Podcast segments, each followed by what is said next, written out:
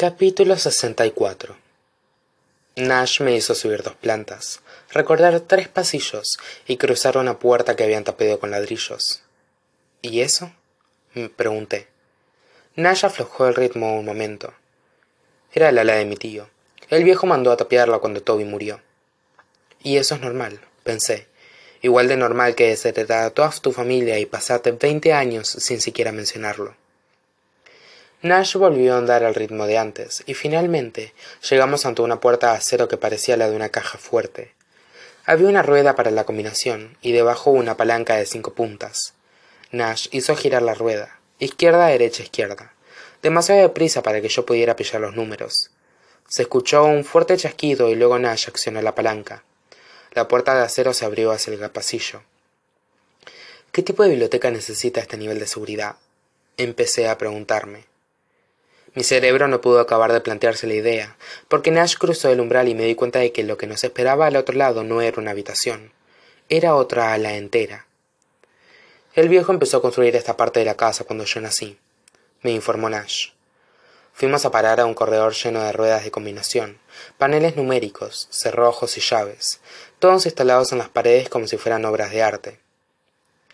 Los Hawthorne aprendemos a usar las ganzúas de muy pequeños comentó Nash mientras recorríamos el pasillo. Miré a mi izquierda y vi una habitación que contenía una avioneta. Y no era ningún juguete. Se trataba de una avioneta menoplaza, de verdad. ¿Esto era vuestro cuarto de juegos? exclamé. Me fijé en el resto de las puertas que había en el pasillo y me pregunté qué sorpresas se esconderían detrás. Sky tenía diecisiete años cuando yo nací. Nash se encogió de hombros. Hizo un intento de jugar a ser madre, pero no les duró mucho. El viejo trató de compensarlo. Mandando que te construyan esto, pensé anonadada. Venga. Nash me llevó hasta el final del pasillo y abrió otra puerta. El salón de juegos, anunció. Una explicación completamente innecesaria. Había un futbolín, un bar, tres máquinas de millón y una pared entera de consolas. Me acerqué a una de las máquinas de millón presioné un botón y cobró vida. Me volví para mirar a Nash. No tengo prisa, me dijo. Sé que no tendría que haberme desconcentrado. A fin de cuentas, Nash me estaba llevando a la última biblioteca, probablemente el lugar donde se escondía el Davenport, y por lo tanto la siguiente pista. Pero una partida no me haría daño.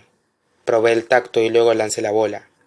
Ni siquiera me acerqué a la mejor puntuación, pero cuando la partida llegó a su fin me pidió mis iniciales igualmente, y tras introducirlas, un mensaje que ya conocía apareció en la pantalla. Bienvenida a la casa Hawthorne, Avery Caldigrams. Era el mismo mensaje que había aparecido en la bolera, y volví a sentir que el fantasma de Tobias Hawthorne se cernía sobre mí. Aunque creyeras que habías manipulado a nuestro abuelo para conseguir todo esto, te aseguro que más bien te habría manipulado él a ti, recordé por enésima vez. Nash se puso detrás de la barra. La nevera está llena de refrescos. ¿Cuál te gusta?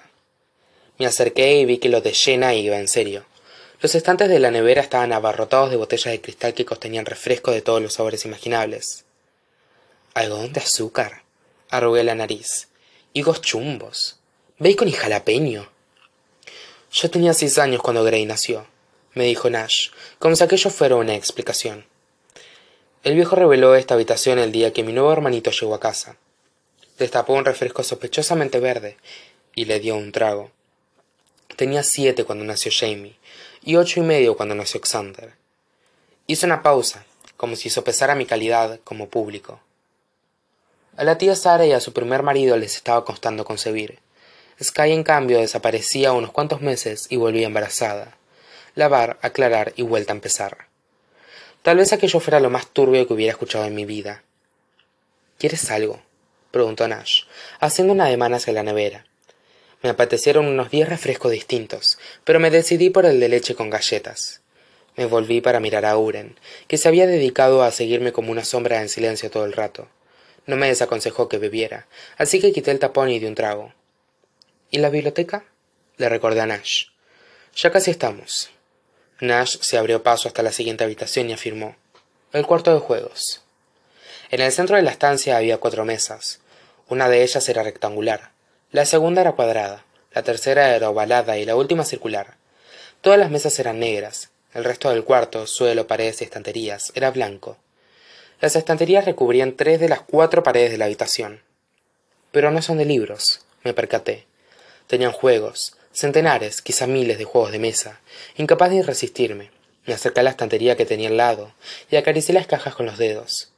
Ni siquiera había oído el nombre de la mayoría de esos juegos en toda mi vida. El viejo, dijo Nash con dulzura, era un coleccionista. Yo estaba anonadada. ¿Cuántas tardes habíamos pasado mi madre y yo enfrascadas en juegos de mesa que habíamos conseguido de segunda mano? Nuestra tradición para los días de lluvia consistía en colocar tres o cuatro juegos y convertirlos en uno solo gigantesco. Pero eso. Allí había juegos de todo el mundo, la mitad de las cajas ni siquiera estaban escritas en nuestro idioma. De pronto me imaginé a los cuatro hermanos Hawthorne sentados alrededor de una de esas mesas, riendo, contándose chismes, superándose tácticamente los unos a los otros, peleándose por conseguir el control, quizá literalmente. Aparté aquella imagen de mi mente. Había ido allí en busca del Davenport, de la siguiente pista. Aquel era el juego que tenía entre manos, y no ninguno de los y no ninguno de los que contenían esas cajas. ¿Y la biblioteca? Volví a preguntarle a Nash mientras apartaba los ojos de los juegos. Hizo un ademán con la cabeza hacia el fondo de la sala, hacia la única pared que no estaba repleta de juegos de mesa. No había puerta, sino una barra de bomberos, y lo que me pareció al final de una especie de rampa. Un tobogán. ¿Dónde está la biblioteca? pregunté. Nash se colocó al lado de la barra de bomberos e inclinó la cabeza hacia el techo. Ahí arriba,